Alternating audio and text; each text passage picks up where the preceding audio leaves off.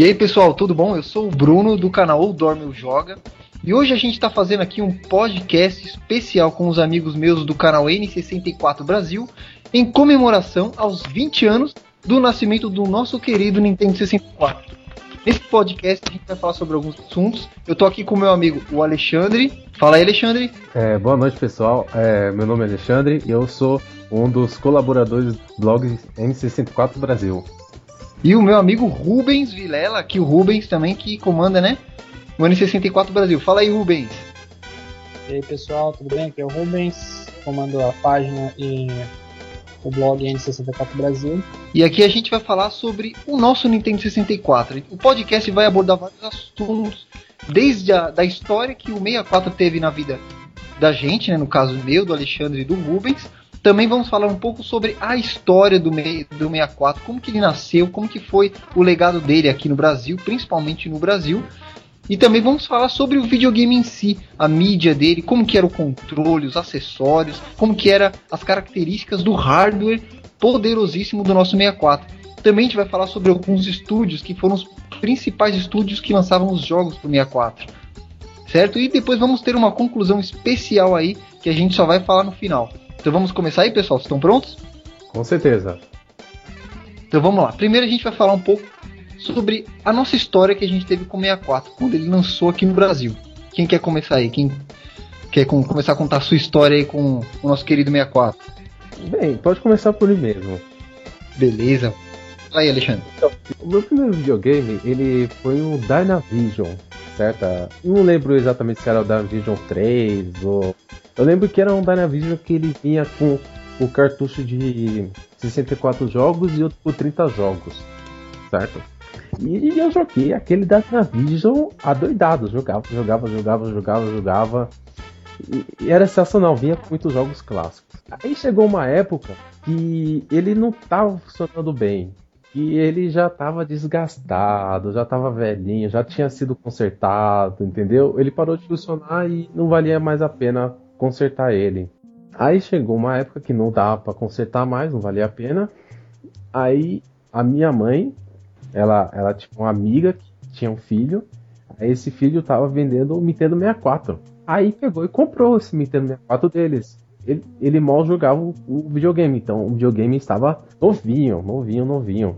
Aí ele veio com o controle, um controle, veio o console e veio com um jogo que é o Star Wars Episode 1 Race, né? Aquele de corrida de pod race do Star Wars.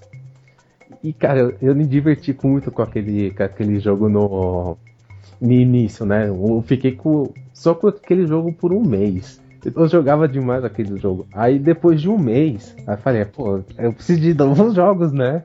Aí fui comprar jogo. Eu fui na User Games que tinha no, no Shopping Morumbi, certo? Quem conhece o Shopping Morumbi aqui em São Paulo. Aí naquela época ainda vendia jogos de 64 na, na User Games, mas pouquíssimos. Não muito. Nem lembro que ano foi isso. Tava o Monte Cartucho 64 lá. Aí tinha um que me chamou a atenção. Que naquela época eu não, não conhecia muita coisa, então eu não sabia, não tinha nem ideia. Que era o Majora's Mask. Que é aquele cartucho dourado, chamou a atenção, né? Tudo. Aí eu falei, pô, pegar ele. Porque aquele cartucho dourado bonito. é meu já. Aí eu peguei, comprei. Como você já deve imaginar, quem já conhece, né, o, o Majora's Mask é obrigado a ter o, o Pack. Ou seja, adivinha o resultado de quando eu cheguei em casa? Não funcionou. Imagina a frustração do menino. Aí eu liguei na loja, falei, ah, tá aqui falando que precisa de algum, de um, algum acessório, né? Aí perguntei, ah, vocês têm? Aí falou, não, não temos. Aí, putz, aí falou, é, o que a gente pode fazer é tro só trocar o jogo. Mas você só tem um dia para trocar o jogo. Aí eu falei, putz, eu tenho que voltar no dia seguinte lá para trocar o jogo. Aí eu peguei, fui lá. Aí eu fiquei na dúvida, pô, que jogo eu vou pegar, né? Aí eu, eu vi o Mortal Kombat, que era o Mortal Kombat Mythology do Sub-Zero, certo? Mas Aí eu peguei um outro de esporte que eu falei, ah, é pra fechar o valor, então vou pegar esse jogo, que é o, o NBA Indies 98. Eu peguei ele. Mas eu me diverti com aqueles jogos. O engraçado é que o vendedor da loja, como o cara era experiente, né, não te avisou em nada que precisava do expansion pack, né? Ou que na verdade tinha que ser vendido com acessório, né? O cara nem falou nada, né? E é que ele sabia, né, também. É, se é que ele sabia. Eu não É, essas lojas de videogame ultimamente contratam uns funcionários que não entendem porra nenhuma do que estão vendendo, mano. Isso que eu acho um, um erro, né? É, Aí eu sempre fui adquirindo jogos. Eu me lembro até quando foi a primeira vez que eu comprei online. Foi na época do Orkut. Ó, Aí tinha, tinha a comunidade lá de vendas de jogos de jogos de Nintendo 64, né? Eu peguei, ah, vou, vou dar uma olhada aqui, né? Tem uns grupos de venda lá no Facebook, mas antigamente não, não- era normal. Ainda mais você pensar que, tipo, você tem que confiar no vendedor que tá do outro lado pra que você vai comprar aquilo com ele. Hoje é normal, né? Mas É, é, é, é coisa. Eu me lembro que teve dois jogos que eu comprei que hoje em dia são jogos caros. Um foi o Zelda Ocarina of Time e o outro foi o Donkey Kong 64. Se eu, se eu não me engano, ambos eu paguei 40 reais ou 45 reais naquela época. Na época um cartucho novo custava numa média de 120 reais. Isso porque o salário mínimo era 300 reais, tá? E o jogo custava É. 120. O Ocarina, o tanto Donkey Kong também, que vinha com o expansor, Isso, isso na época do, do 64, você fala, né? na época do 64, exatamente. É, Era só uma dúvida, ô Alexandre. Essa época aí, que ano que era mais ou menos? Eu não vou lembrar. Era. Era. era- vamos dizer que é, é o auge do. Mais ou menos foi, foi. 99, 97, por aí. Não, não, não, porque esses jogos do que eu comprei do Ocarina do Kong, eu comprei, vamos dizer que no auge do, do Orkut, sabe? Mas foi em 2006, 2007. 3, 2000 até 2006, mais ou menos, 2007. Por aí, mais ou menos. É aquele período, aquele período bom que, que tem, né? Antes que, é, que já é velho, mas ainda não é clássico, né? Todo console tem, tem esse período bom. Infelizmente já estamos. É, infelizmente já não é mais um período. E como eu sempre, eu sempre fiquei com o meu 64, desde, o da, desde quando é, eu tive ele pela primeira vez, é, é, ainda continua sendo o mesmo. Então, eu de vez em quando sempre pegava, adquiria jogos, entendeu? E eu peguei uma época que o 64 não era tão valorizado. Então, eu conseguia comprar muitas coisas. Você teve sorte. Então, minha história, na verdade, tem fase. Né? A primeira fase é o seguinte: meu pai sempre estudou música, né? É, meu pai sempre quis ser, ser músico, né? Daí tinha uma professora que dava aula pra ele, e de vez em quando eu ia junto nessas. E lá o filho dela tinha um, um 64. Isso lá pela, nos meus 6, 7 anos, eu era bem novinho.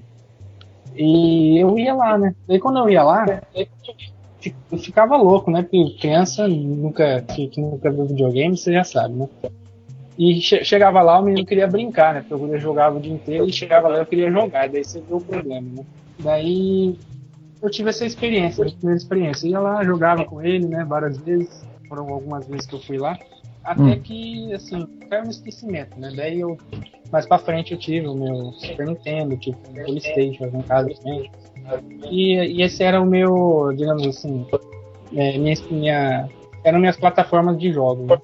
Eu passei do Polystation pro Super Nintendo, achei, nossa, meu Deus do céu, que música foda, né? Que solo foda.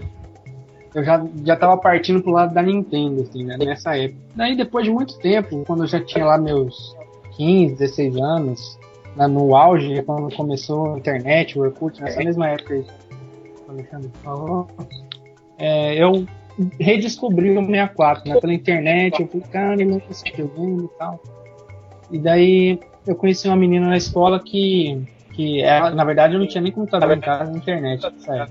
Ela tinha e tal, e a gente conversando e tal, eu fiz, ela me apareceu com um emulador de 64. Daí eu falei pra ela baixar uns jogos pra mim.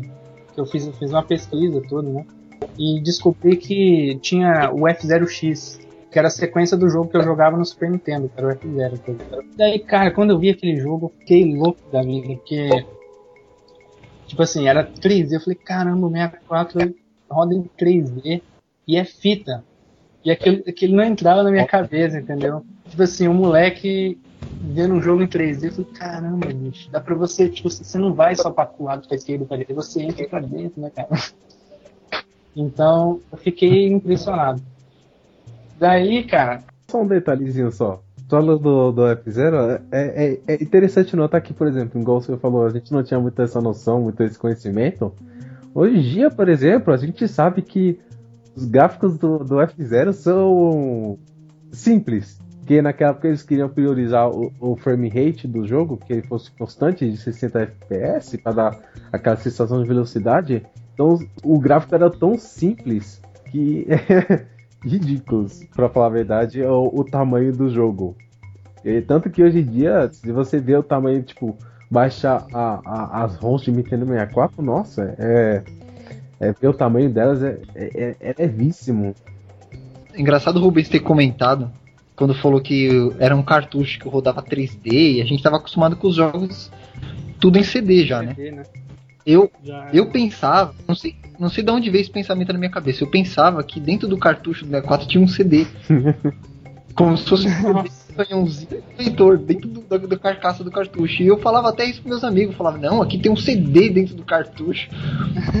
eu não tinha um cartucho na minha vida para ver, nem ninguém dos meus amigos tinha perto tinha um CDzinho pequeno e um canhãozinho leitor. Aí eu falava, não, cada cartucho tem o seu canhão independente. assim você o canhão do videogame, entendeu? Que já vinha cada um no seu cartucho. Eu pensava isso, depois no final das contas não, né? Não era nada disso. Então, daí nessa época que eu fui começar, tipo assim, ver mais sobre o console. Daí, tipo assim, eu pedi pra ela baixar alguns jogos, ela baixou. E daí, tipo assim, eu fui jogar lá o 007, que eu há muito tempo não jogava. Inclusive, eu pedi pra ela baixar o 007 do GoldenEye, né, na época. Baixa o 007, ela vai me baixa o, o mundo não é o suficiente, entendeu? Eu fui ver, cara, deixa se eu chegava perto da parede, porque eu já estava acostumado com o Playstation nessa época e tal, né? Eu tinha jogado um jogo no Playstation. Hum. Você chegava perto da parede e o bagulho não estourava, você não via pixel. Eu fiquei, caramba, cara, que jogo foda. Foi aí que aí o, o 64 me pegou, assim. Eu, eu é, já depois, quando eu tive meu PC e tal, comecei a baixar meus jogos, emulador. Daí foi a época do emulador. Eu dei baixar o emulador do Super Nintendo, 24 e tal. Porque eu não tinha os consoles. Acho que o, o Super Nintendo até tinha nessa época. Daí até que eu joguei o Ocarina of Time, né? Daí nessa época eu baixei. Daí eu joguei até. Eu lembro até o primeiro dungeon. Daí eu falei, cara, não. Vou parar por aqui. Não vou jogar mais. Vou esperar. Vou comprar o meu. Daí foi aquela. Foi a cartada, né? Aí eu, eu procurava em tudo quanto é lugar e tal. Até que apareceu na porta da minha casa com 64. Na TV, né? Eu procurava tanto que ele veio até mim, né? Tipo, foi eu que fui atrás dele tanto, assim. E o Grêmio queria vender, né? Eu fiz de tudo, cara. Fiz de tudo, ofereci, quase ofereci minha casa pra ele. É, não chega tanto. Mas ele acabou que ele o seguinte, eu tinha um. Eu dei todo o dinheiro que eu tinha, era, acho que eram 120 reais, eu nem trabalhava nem nada. Fui juntando. E dei no Super Nintendo com todos os jogos. Menos, o, os dois jogos lá que, eu, que era original, que eu escondi dele e não mostrei. Era o Mortal Kombat e o, e o Killer Instinct. Daí eu dei tudo pro moleque. Falei, toma, leva tudo, né? Porque o guri era aquele. Tipo aqueles mercenáriozinhos que toda hora tá com um novo e tal, quer ficar trocando, entendendo? Daí eu peguei o 64 dele. Daí tá até aqui, tá até hoje aqui. Daí veio com Resident Evil é, 2, né? Mario 64, que não salvava, inclusive depois eu passei pra frente. E daí eu tô com ele até hoje, cara. Daí, daí foi também, é, daí foi aquela procura, né? Jogos, procurando jogos, é, fui comprando. É, eventualmente eu comecei a trabalhar, né? Eu comecei a comprar jogos e tal. Eu tô com ele até hoje. Fui investindo nele, eu tenho todos os acessórios. Eu só não tenho aqueles acessórios mais incomuns, tipo microfone de Pikachu, essas coisas assim, né? Mas tá aí, cara. Daí disponibilizando. Aquela menina que, que baixou o emulador pra mim virou minha namorada. Estamos aí até hoje, quase casando. Cara, isso foi em que época, mais ou menos? Então, faz, faz muito tempo isso? Cara, foi, foi... isso aí. Que eu comprei meu 64 acho que faz uns nove, oito, oito anos. Não, mais de oito anos. Uns nove anos. Vai fazer dez anos. Logo depois que ela foi toda essa história, eu comprei meu 64 já vai fazer uns 10 anos. Contando a minha história, assim, eu tive a sorte de pegar a época do 64 no seu lançamento. Até antes disso, quando foi anunciado o 64 pela primeira vez, a gente não tinha internet, né? Eu vi a primeira vez o 64, ele se chamava Nintendo Ultra 64 e foi numa matéria que saiu numa, numa revista Game Power. Que eles tinham ido, acho que numa E3. Naquela época eu nem me liguei o que, que era E3, eu nem sabia o que era isso. E tava lá, né? Nintendo Ultra 64. E o logo dele era diferente, ele tava escrito Ultra. Era um logo bem escuro, assim. E eu olhei e falei, caramba, mano, um novo videogame da Nintendo. E eu lembro assim que na época eu tinha o Super Nintendo, né? Quando chegou a era dos 32 bits, que os gráficos em 3D, polígono, eu não tive nenhum videogame de 32 bits, eu tinha o Super Nintendo. E eu via todo mundo, meus amigos jogando PlayStation, Sega Saturno, 3D. Ó, eu jogava na casa dos meus amigos assim, gráfico em 3D e eu com meu Super Nintendo lá, velho de guerra lá. E eu falava, caralho, né, mano, a Nintendo não lança nenhum videogame, mano. Chegamos na era dos 32 bits e nada. Eu, puta, eu ficando puto da vida. Todos meus amigos se gabando que tinha um videogame moderno. Eu lembro quando lançou o, o Star Fox do Super Nintendo, que era polígono, eu me gabei pros caras. Falei, ó, oh, o Super Nintendo roda polígono, seus trocos. E eu me gabando, eu comprei até o original do Star Fox do Super Nintendo. Aí quando lançou essa matéria, eu falei, caralho, mano, Nintendo Ultra 64. Aí mostrou umas fotos, assim, que nunca foram as fotos reais dos jogos, mas tinha até do zero. Umas fotinhas meia boca, assim, de 3D. Eu falei, caralho, 3D roda cartucho, mano. Puta, eu fiquei Aí esperei acho que mais um ano ainda, ou dois, que a Nintendo, que eu lembro, ela adiou bastante o lançamento do 64. Quando foi lá pra 96, quando lançou o 64 mesmo, aí eu comecei a ver matérias nas, nas revistas dos jogos. Eu falei, caralho, mano, eu quero muito esse videogame. E assim, na época a gente era bem simplesinho, né? Eu, minha família, assim, minha mãe, a gente não tinha muito dinheiro, assim, né? E o que, que, que, eu comecei a fazer? Eu comecei a, recortar das revistas, tudo quanto é foto, matéria falando do Nintendo 64, somente imagem do videogame, eu recortava da revista, eu recortava de catálogo de supermercado. A gente ia no supermercado, eu recortava assim, nos catálogos, tudo quanto é imagem dele, dos jogos, e eu fui começando a colar na parede do meu quarto, cara. Quando eu fui ver, a parede todinha do meu quarto tava cheia de foto do 64, de matéria. Mano, um bagulho louco, mano. Eu tava parecendo doente. Que eu queria tanto aquele. Sabe, sabe, é, é, até falando nisso, sabe aqueles, tipo, aqueles stalkers que são aqueles caras que são obcecados por alguma coisa, aí pega, cola, coloca tipo as fotos, tipo, da, da mulher, tá lá, tipo, aqui, ó. É, tipo isso, cara. E eu lembro que o primeiro jogo que eu vi, o vídeo mesmo do jogo rodando do 64, foi num programa de TV do canal 5, eu acho, que chamava. Era da Angélica, chamava Angel Mix. Não sei se vocês lembram desse programa. Era um programa infantil da Angélica, passava na Globo. E ela tinha um quadro, esse quadro passava no programa dela, chamava Game Mix. Toda vez ela passava uns dois minutos fazendo, falando sobre um jogo. Olha só que legal, não tinha nem YouTube na época. Ela fazia um review de algum jogo no, no programa dela. Tem uma, tem uma hora que ela falou do primeiro jogo que eu vi foi o Wave Race 64. Falei, mano, rodando o jogo nas imagens que passou no programa dela. Falei, nossa, mano, é limpinho, cara. O gráfico era lisinho. Você viu o céu, assim, as nuvens, assim. Não era aquela coisa toda granulada, igual o Rubens falou. Aquela coisa toda pixelada. Era o bagulho era lisinho, mano. Falei, nossa, olha aquela água. Eu cheguei a tremer, né? Eu vi aquela água limpinha, mexendo assim, os caras mergulhando jet ski na água, o bagulho vindo na onda, assim. Você vê nos peixes embaixo d'água. Eu falei, caralho, que bagulho lindo, mano. Aí eu fiz o que? Eu, toda vez que passava uma matéria nesse Game Geeks do 64, eu gravava numa, no meu videocassete, mano. Colocava a fita lá, cassete no, no videocassete e gravava. E eu gravei os programas que passava do 64. Eu lembro que gravei Star Fox, essas coisas. Aí um vizinho meu, que morava num prédio, ele comprou o 64. Ele tinha o 3DO, né? Aí quando lançou o 64, ele comprou. Aí eu, nossa, eu fui na casa dele jogar na mesma hora. Eu nem tinha muita conversa com esse vizinho, na mesma hora, nem, nem era interesseiro, né? Na mesma hora eu fui pra casa dele. Aí ele tava lá, o único jogo que ele tinha era o Star Wars Shadows of the Empire. Que era aquele que a gente controla um caçador de recompensa lá. Tipo o Han Solo, sabe? E quando ele começou a jogar aquela parte das naves, que era no começo, né? Dos speeders na, no planeta do gelo lá, que você tinha que laçar as pernas do, do, do bichão para derrubar. Nossa, eu fiquei, caralho, mano, o bagulho é muito lindo, mano. Aí chegou nas fases do carinha, o que, que eu pedi para ele fazer para mim?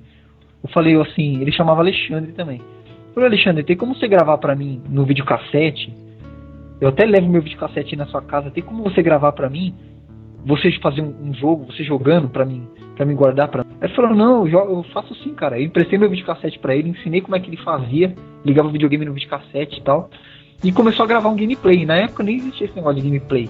E ele gravou durante um, umas duas horas assim jogando o Shadows of the Empire do Star Wars. Aí o que, que eu fiz? Olha como eu era. Eu tinha o que? 12 anos de idade. Eu peguei a fita, coloquei no meu videocassete lá em casa. Eu peguei o meu Mega Drive, não sei nem porque foi o Mega Drive, eu peguei o Mega Drive e fingi que eu tava jogando o gameplay, cara. Eu ficava apertando os botões, fingindo que eu tava jogando. E aquilo me saciava, entendeu? Porque eu tava tão na neura pra jogar aquilo, que eu fiquei faz, jogando o gameplay fingindo que eu tava jogando. E era sensacional, mano. E eu nunca nem tinha jogado na casa dele, só tinha visto ele jogar. Aí minha mãe viu aquilo, viu aqueles recortes na parede, viu eu fingindo que eu tava jogando, e minha mãe acho que ficou com dó. O que, que ela fez? Ela, ela, meu pai, uns, uns tios meus, que hoje moram lá em Portugal, e eles juntaram dinheiro e compraram um Nintendo 64 usado de uma locadora. E ele vinha até com o Star Fox, que era usado também, nacional da Gradiente. E eu lembro que quando eles me deram de presente foi no Natal, eu não esperava. E foi igualzinho aquele molequinho do vídeo lá do Nintendo 64. Quando eu abri aquela caixa, mano, eu jurava que eu não esperava que fosse o 64, mano. Quando eu abri aquela porra daquela caixa, eu gritava, mano. Nossa, o Nintendo 64, eu não acredito, mano. Eu gritava, caralho, mano. Eu abri a caixa assim com maior cuidado, tá ligado? Tirei aquele isopor, tava lá o 64 lá direitinho lá dentro. Ele já vinha até desbloqueado, passaram a faca quente nas travinhas dele. e tinha o 64 o, o, e tinha o Star Fox. Aí, nossa, eu joguei tanto aquele Star Fox, cara. Nossa. Imagina, eu virava noite, eu ficava batendo meu próprio recorde, cara. Eu joguei tanto aquele Star Fox, teve uma época que se eu morresse uma vez, ou algum dos meus amigos morresse no jogo, eu, re eu resetava o videogame para começar de novo. Eu tinha que jogar perfeito aquele negócio, tinha que fazer o modo mais hard dos caminhos que tinha. E o 64, cara, é, nesse período que eu tive ele, eu foi onde eu desfrutei muito das locadoras também. Que eu já alugava bastante fita de Super Nintendo. Mas o 64, cara, eu, eu joguei a maioria dos jogos, tudo por locadora. Tinha uma locadora perto de casa, alugava, joguei tudo quanto é jogo possível que existiu pro 64. E eu também comprava alguns jogos que. Cheguei a comprar jogos novos. Comprei o Pilot Wings. E quando eu comprei o Pilot Wings sem saber como é que era o jogo, porque eu botava mó fé no 64, que tudo quanto é jogo pra ele era bom. Aí quando eu joguei o Pilot Wings, mano, nossa, o jogo era muito ruim, cara. O gráfico dele parecia de Playstation, era muito quadradão, entendeu? Muito simples, né? Fui jogando os jogos, o 007, nossa, eu vi sim 007, o, o F0, todos os jogos, na hora que eles eram lançados, já chegava na locadora e já alugavam. Eu lembro que eu comprei também o, o Donkey Kong 64, o que eu, foi o que eu tive até hoje, que vinha com expansion pack. O engraçado do, do Expansion Pack, o meu Expansion Pack, ele era europeu. E quando eu colocava algum jogo americano no 64 e ativava a, a, o Expansion Pack para melhorar o gráfico, o, ele ficava tudo com as cores do jogo embaralhadas, como se fosse NTC, uhum. PAL-M, sabe? Ele embaralhava cores. É, ficava horrível, não testava pra nada, só prestava para jogar o Donkey Kong só. foi, muito, foi muito legal pra mim do 64. E eu lembro que ele sofreu bastante preconceito, sim, na época, por causa dos cartuchos. Aquilo que eu falei para vocês, né? Quando eu vi que o videogame era de cartucho, e o cartucho era mais caro, e até mesmo tinha uma certa limitação. Tudo bem que naquela época ninguém falava da limitação do cartucho. Que o cartucho era, tipo, cabia pouco, pouco espaço. Não, era um jogo como qualquer outro. Para mim, a qualidade dos jogos do 64 em tamanho, quantidade, era a mesma coisa que um videogame de CD. Eu até me gabava que o gráfico do 64 era muito melhor que PlayStation, muito melhor que Sega Saturn, entendeu? Tinha pouco jogo? Tinha, tinha pouco jogo. Fala a verdade, era realmente pouquíssimos jogos que se tinha. Mas eu. Foi a minha época que eu realmente virei Nintendista. Foi por causa do, do 4, cara. Foi o melhor videogame que eu já tive. E quando, quando eu comprei o meu próximo videogame, isso foi na época de 96 que eu comprei o 64. Quando eu fui comprar meu outro videogame foi em 2003. Então eu joguei de 96 Até 2003, pra mim, era só 64, cara. Eu joguei 64 pra caralho. E quando eu comprei meu próximo videogame, que foi o GameCube, foi quando eu aposentei o meu 64. Realmente eu parei de, parei de jogar ele. Mas foi o meu. Meus anos de ouro foi o 64, cara. Não tem nem, nem o que reclamar, cara. Foi um melhor videogame. E na época do 64, eu tive. Foi a época que, eu, que meu pai cancelou as assinaturas das revistas de videogame que eu tinha. Então, se eu tive muitas revistas de videogame, foi tudo antes da era do 64. Foi até a era do Super Nintendo, que eu tinha assinatura da Ação Games, Game Power, que depois virou Super Game Power. Tinha uma que chamava Videogame. Então foi nessa época que eu, que eu tive a minha revista. Na época do 64 eu tinha que comprar, mano. Eu tinha que juntar dinheiro do lanche da escola, que eu não trabalhava, para conseguir comprar revista, mano. Então eu tive poucas revistas assim que eu comprava. E nessa época, as revistas também já estavam acabando já não tinha tantas revistas assim, a maioria já foi tudo pro brejo. Tinha Nintendo World, que foi uma ótima revista aqui no Brasil, não sei se ainda tem até hoje. Tem, tem, ainda tem hoje. As minhas revistas da Nintendo World que eu comprei foram tudo que tinha matéria do 64, às vezes dicas, detonado. É, é aquela, né, que quem não gosta é quem não conhece. E quem conhece, não, não tem discussão. É um console incrível.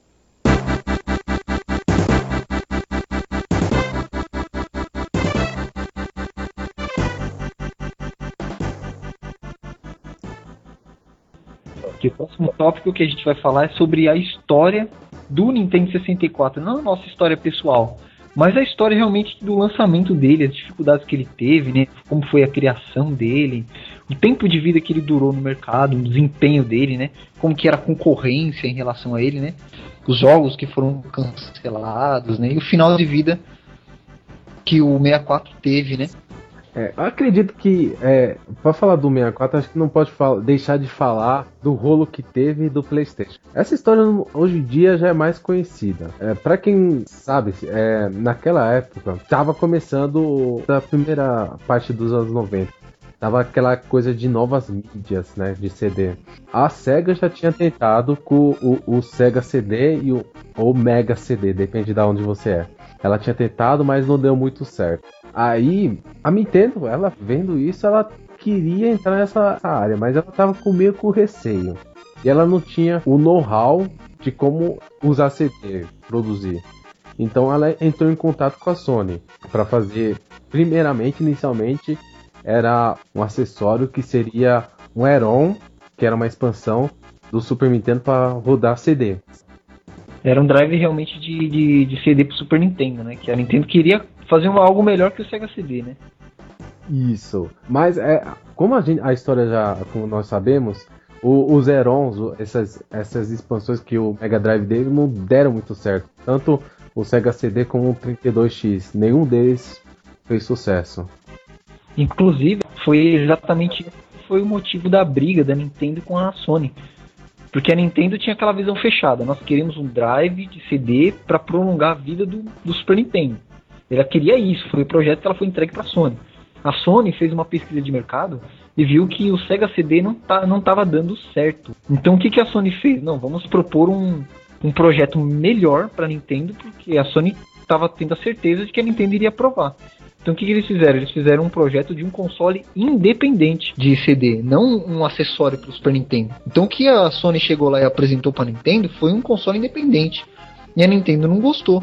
Falou: não, eu quero um drive para prolongar o Super Nintendo, porque o Super Nintendo era o rei do, da Nintendo, né? Tinha, tava dando lucro para ela.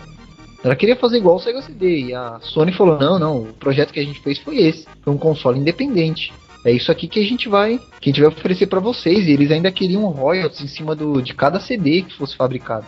Aí teve, aí foi o início da briga, né?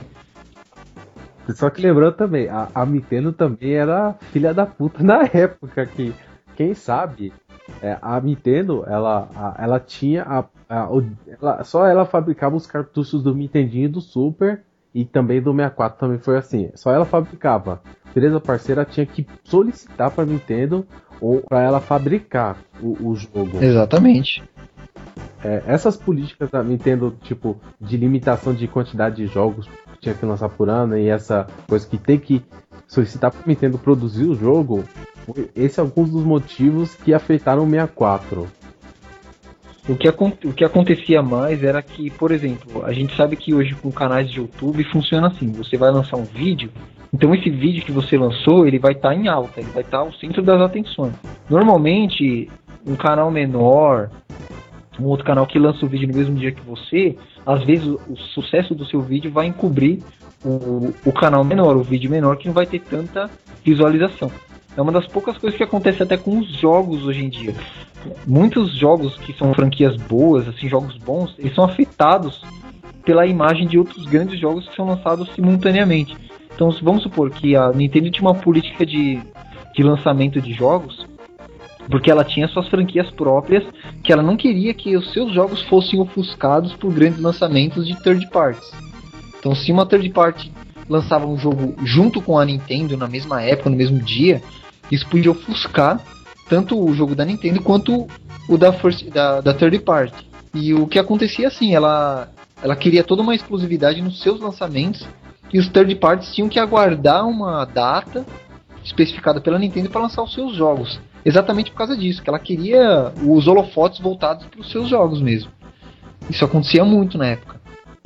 Sim, é, Aí, é só voltando um pouco já no assunto, né? Mas só para não dizer tanto. Mas isso é importante para entender o que aconteceu com o 64, muito importante. Porque no 64 todo mundo fala, critica o cartucho, mas não foi só o cartucho que prejudicou o 64 no desempenho dele. Foi, foi as políticas da Nintendo também, que acho que é o principal é, motivo que ela, o Nintendo 64 não ter alcançado todo o seu potencial. Aí é, teve esse protótipo do, da Sony, né? Que era chamado de Nintendo PlayStation. A curiosidade é que o PlayStation era separado, PlayStation, né? Que seria a estação de jogos.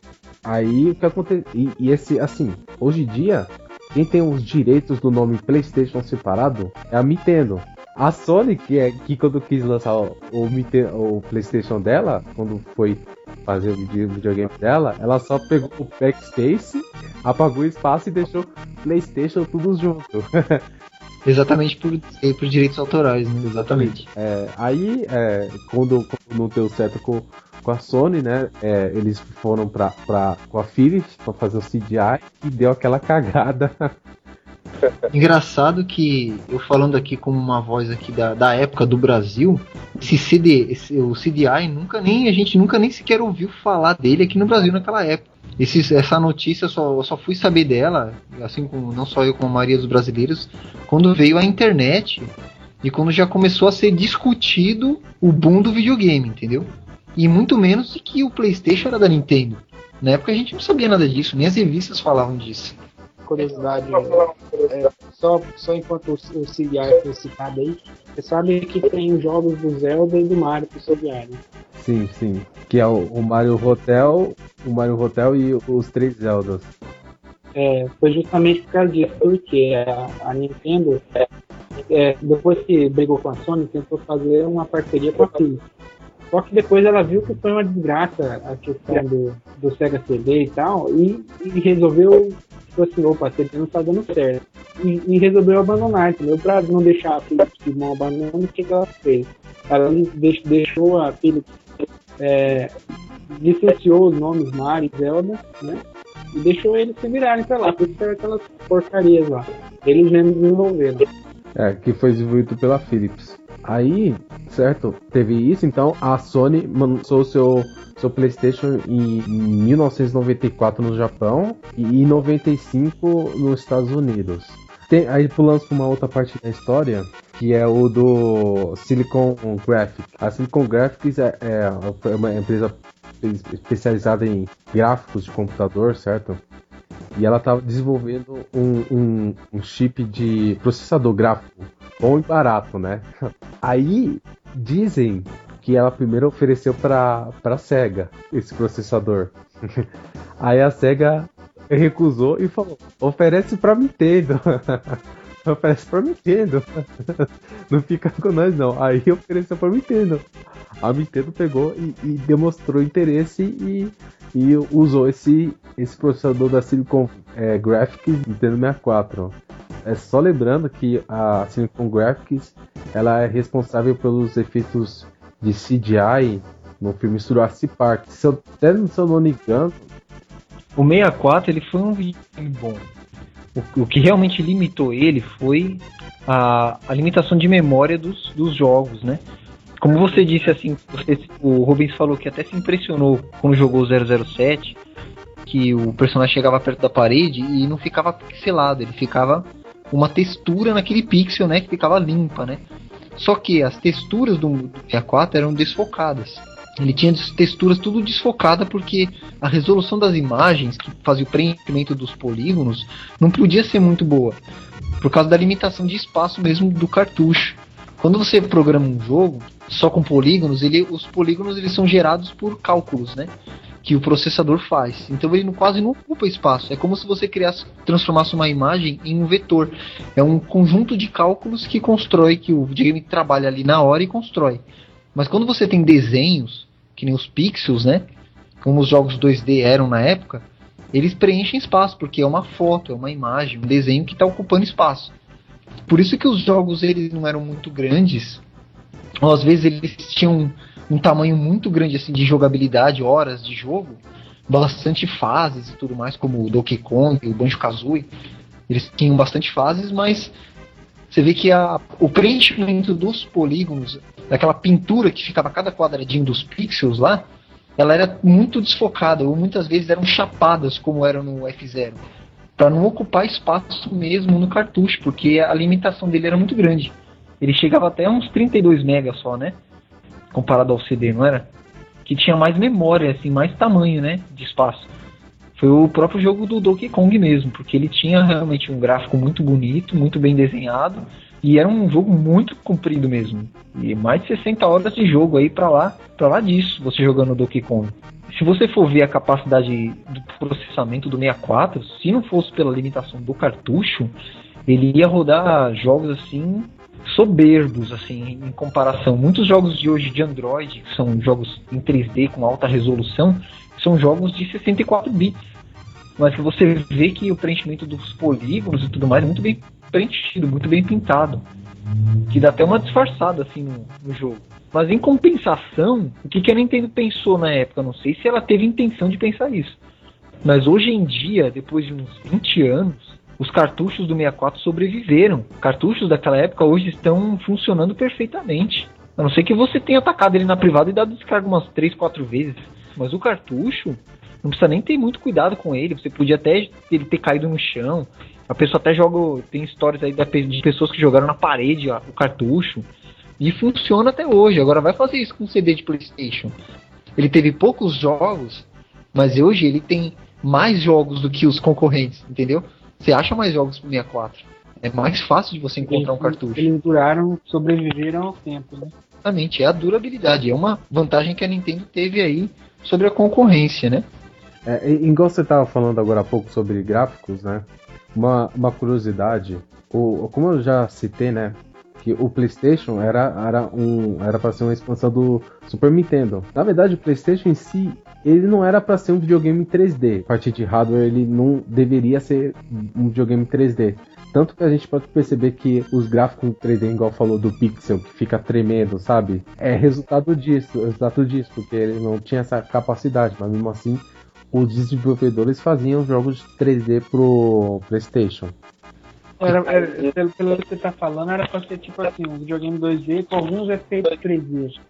Mas acabaram usando fazendo jogos completamente 3D. Na, na verdade, tem uma, um trechinho da história aí no meio que funciona assim. Quando os primeiros videogames de 32 bits saíram, por exemplo, o 3DO, que foi um de mais destaque que saiu, ele lançou antes de até na época de Sega CD, essas coisas, até mesmo Sega CD que lançou mais essa moda. Todo mundo achava naquela época que o futuro do videogame ninguém pensava em polígono. O futuro do videogame seria jogos baseados em vídeo, ou seja, são, eram vídeos interativos. Isso, isso tinha muito no jogo, tinha, tinha muito jogo de PC. O 3DO mesmo ele foi desenvolvido para ser um videogame para rodar jogos em full motion vídeos. Até o Sega CD foi projetado, era aquela moda, era o boom do, dos, jogos na época da modernidade, era isso. A pessoa assistia um filme onde ela tinha uma interação para escolher o final do filme. Era sensacional. Você realmente achava que aquilo era uma coisa que era o próprio jogo mesmo, você estava jogando, mas era um filme que estava rodando. Que foi um boom assim na época dos adventures, dos RPGs da época. Então os, os videogames eles estavam sendo desenvolvidos para isso. O Sega Saturno ele já foi desenvolvido para rodar jogos em 2D, assim como o Rubens até falou.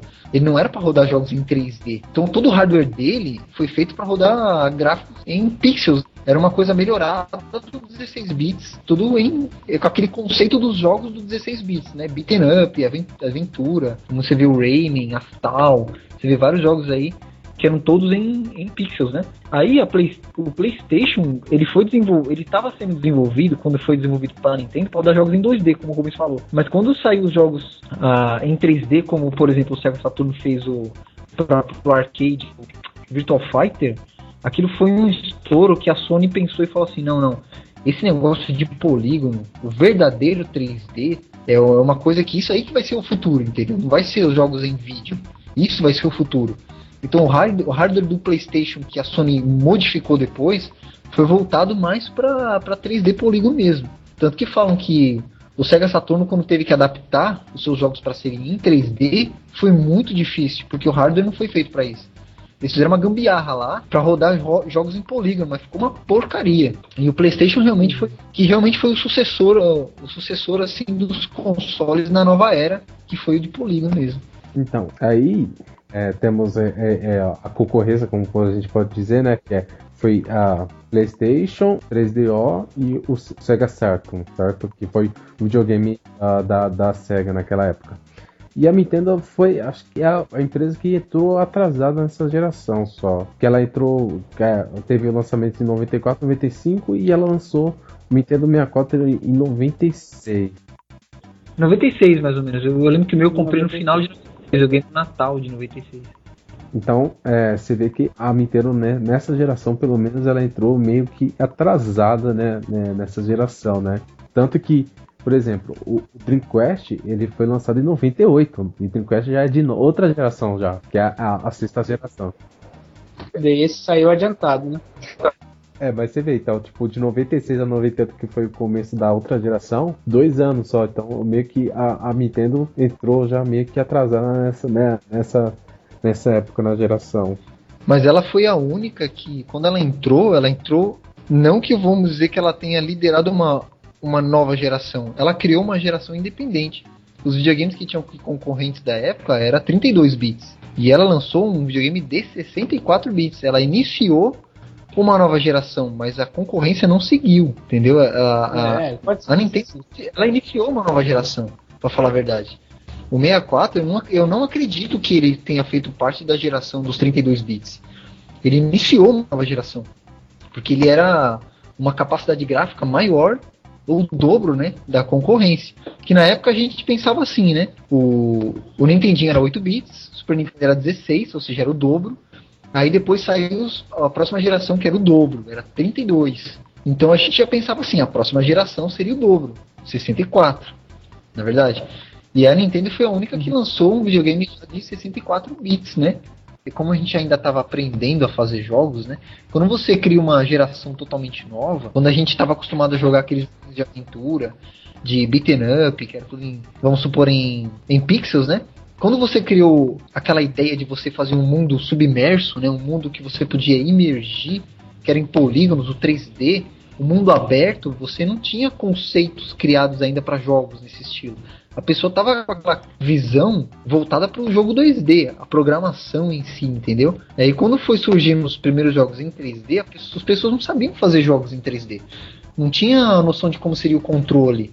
Tanto que os primeiros jogos em 3D você jogava o Resident Evil 1, por exemplo, que tem um, um dos piores controles para você controlar o personagem. Você tem que ficar para frente para o personagem andar para frente, mas quando você tá vendo o personagem andando num espaço 3D, isso confunde pra caramba. E foi o 64 que inovou com a alavanca, né?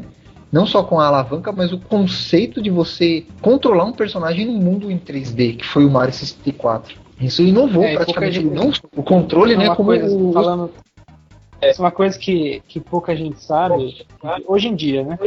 É que o, o PlayStation, antes do, do 64, o controle não tinha nenhum analógico, era só aquele controle cassetinho. Depois saiu o 64, que eles acordaram pra vida e lançaram o DualShock, aquele controle com dois analógicos. Não só e a lançaram. função de vibrar que tinha no, no Rumble Pack do 64. Exatamente, eles também adotaram né, a, a ideia de como você criar um controle para controlar o personagem dentro do mundo 3D, né?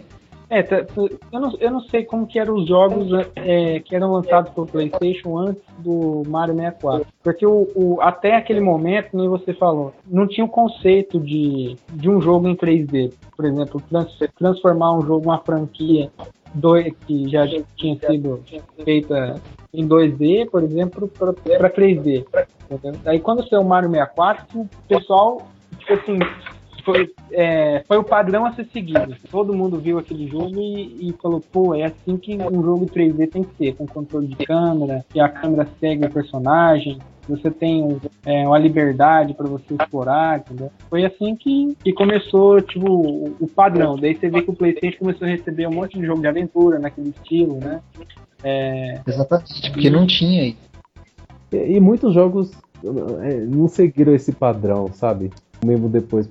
Que essa geração foi uma geração que se deu um, um dos maiores inimigos para desenvolver era a câmera. A câmera era difícil de desenvolver naquela época.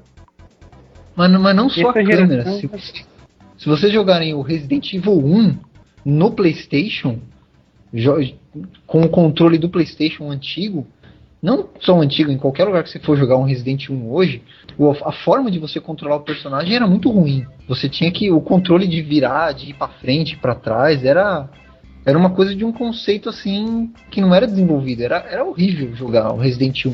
Então você vê que depois do, do Mario 64, o conceito de você controlar o personagem na fase, não só por ter um direcional, mas também pode ser com um analógico, que o analógico possibilita você você ter uma, uma medição né, de velocidade, você andar um você andar de- bem devagar, ou andar rápido, você virar o personagem num ângulo de 360 graus. O analógico e o conceito de controlar um personagem que foi a inovação, entendeu? Antes disso os jogos eram, eram ruins, né? Apesar que, por exemplo, o, o Crash, por exemplo, que é o, vamos dizer que é o mascote da PlayStation, o primeiro jogo do Crash, ele saiu em 1997. Eu só soube disso depois, pensava que ele tinha sido lançado antes do Mario 64, porque o Crash, ele é um jogo em 3 é, apesar de ele ser 3D, é, o, o, o conceito dele tudo, o gameplay ainda é 2D, não é 3D, realmente com livre liberdade igual o Mario, entendeu? Assim, até, até falando um pouco sobre o Crash, Alexandre, eu não sei, eu te juro, assim, eu não, eu não gosto de Crash. Assim, eu não joguei o Crash, tanto porque eu não tive PlayStation na época, eu não joguei. Mas o Crash, ele não é nenhum jogo que merece tanta, tanto crédito ou inovação. Ele é um jogo que ele copiou alguns jogos que já haviam criado, sido criado antes. O conceito do jogo do Crash já existia em outros jogos, como tem um jogo do Pato Donald que chama, que chama Going Quackers, que ele já tinha esse conceito, ele é igualzinho o jogo do Crash, só que com o Pato Donald. E já tinha também um jogo do Sega Saturn que chamava Croc, que era um crocodilozinho, que também é a mesma coisa que o jogo do, do Crash. E o Crash, ele também já saiu muito tempo depois, já no quase perto do final da vida do, do PlayStation. Que eu posso dizer, né? Quando ele já tinha passado o auge do PlayStation 1 quando saiu o Crash. O Crash ele pegou uma geração de novas crianças que que os seus primeiros videogames foram no PlayStation. Então por isso que as crianças guardam o jogo do Crash com tanto carinho assim, porque talvez tenha sido o primeiro jogo delas. Mas o Crash, na verdade, na época do lançamento dele, não foi um jogo assim que, nossa, foi um boom assim. Era um jogo mais do mesmo, que já tinha um estilo que copiava outros jogos que já tinham sido lançados, né? E não tinha nada de inovação. E como, assim como você falou, seguia um conceito de um mundo em 2D, daqueles jogos adventure, né? Plataforma, só que não, em vez de você andar pro lado, você seguia para frente. O que fez o, o Crash fazer sucesso também foi a mesma coisa que fez o Sonic ser, fazer sucesso, que é o, o, o personagem em si e ele ser descolado, sabe? Despojado. Isso. Também, o personagem foi muito bom. Entendeu? Mesmo. Tipo, o, o, o Sonic. Ele é carismático. Isso, porque o, o Sonic, é, na, quando ele saiu, era tipo aquele cara que é tipo rebelde, sabe? Aquele cara tipo aventureiro, tipo, diferente do Mario, que era mais conservador, vamos dizer assim, o Sonic era mais o cool, tinha o Crash que ele também tinha isso. Tanto que você vê os comerciais da época, você via, tipo, o Crash indo na, na, na sede da Nintendo e falando: Ah, vem aqui, bigodudo, vem me enfrentar. Aí que seu pior pesadelo chegou. que foram, na verdade, os dois, né? Foram mascotes é, plantados, assim, tipo assim. Não foi aquela coisa de tipo assim, ah, o jogo é tão bom que o cara virou o mascote, o personagem, né? Não, eles foram tipo assim, vamos criar um mascote e fazer um jogo para ele. Foi o que aconteceu com o Sonic e com o Crash. O, o Sonic, no, no caso da SEGA, né? Tanto que a SEGA hoje em dia não sabe o que, que faz com o Sonic mais. Até hoje, é, depois de um tempo, nunca mais saiu um jogo que presta do Sonic. E o Crash, mesma coisa que a, a Naughty Dog né? e, a, e a Sony. Fizeram para competir com, com, digamos, o Mario, né? O, o Crash, na verdade, se você for pegar na época os jogos do PlayStation, era muito, muito difícil mesmo você encontrar jogos com personagens cativantes.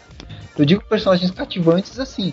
Você tinha jogos que eram bons, mas eram de temática adulta, né? Temática violenta, tiro, personagens humanizados, né? Personagens com aparências humanas, com God of War, essas coisas assim. E o Crash foi um personagem todo, é todo estilo animação infantil, um, um personagem com, com, com, como é que eu vou dizer? Ele era cativante, ele tinha carisma, né? Assim como o Mario, o Sonic, eram personagens com carisma, com personagens cativantes. Então o Crash ele chegou para quebrar um pouco aquele ritmo que, a, que o PlayStation tinha de jogos muito maduros, jogos voltados à temática adulta, né?